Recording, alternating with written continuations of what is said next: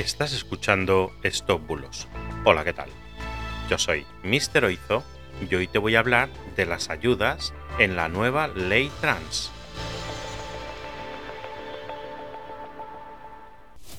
Empezamos.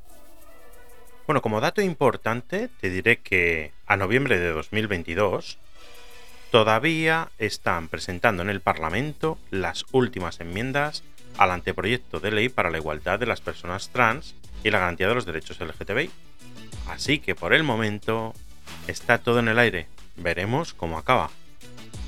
El caso es que esto lo digo porque hay multitud de posts en Facebook y en Twitter que están afirmando que la actual, actual ley trans supuestamente está dando más ayudas a personas transexuales que a las que padecen enfermedades raras. Algo que no es cierto o como mínimo es engañoso. También mencionan que hay contabilizadas unas 2.087 personas trans, cuando es completamente falso. Desde 2007 se han registrado más de 6.000 cambios de sexo, datos del registro civil publicados por la agencia EFE.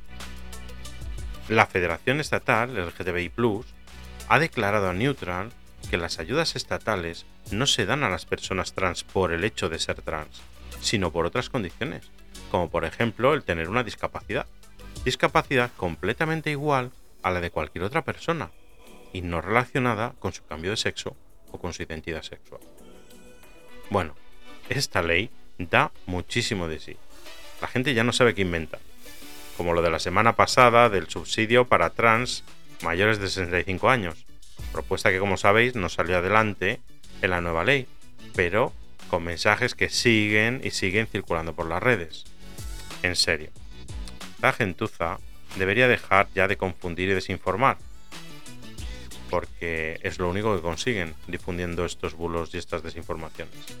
Una vez más, aprovecho para mandar mi apoyo a todas las personas transgénero para que esta ley les dé todos los beneficios y protección posibles, porque se lo merecen. Y nada, esto ha sido todo por hoy. Muchas gracias por estar ahí, por seguirme y que tengas un fantástico día. Hasta mañana. Chao, chao.